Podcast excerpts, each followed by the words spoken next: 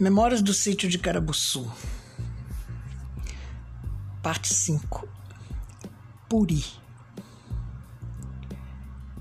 Puri era um velho índio que morava numa cabana na parte mais alta da Lajinha.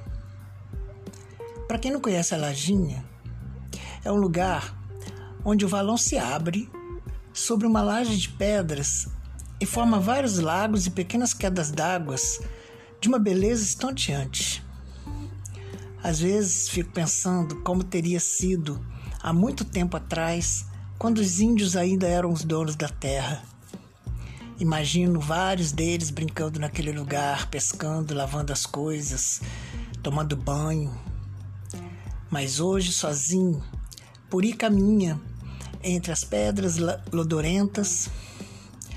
Ninguém foi testemunha do que teria acontecido com aquele índio que ainda teimava na existência, perambulando entre as pedras, no mato, na estrada e até na cidade, onde por vezes passeava curioso com os costumes daquela gente vestida demais.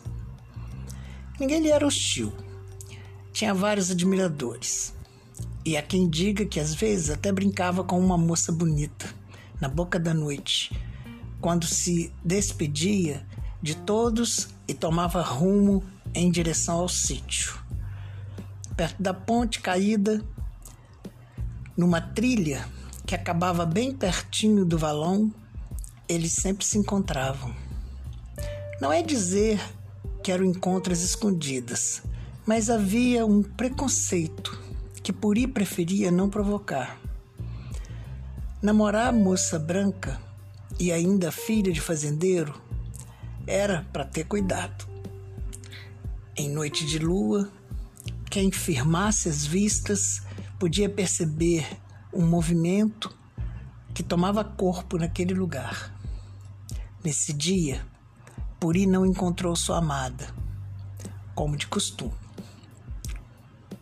Cismou sozinho sobre o que teria acontecido. Após algum tempo, tomou o caminho de casa. Era noite clara, lua alta, a malacacheta salientava nos pedregulhos da estrada, pé no chão, cabeça da lua, passo a passo, caminhou carregando peso no coração até chegar na curva do poço que ficava antes da lajinha. Ali, Puri resolveu se banhar. Não houve testemunha que pudesse esclarecer porque seu corpo foi encontrado boiando junto aos sargaços na beira do poço.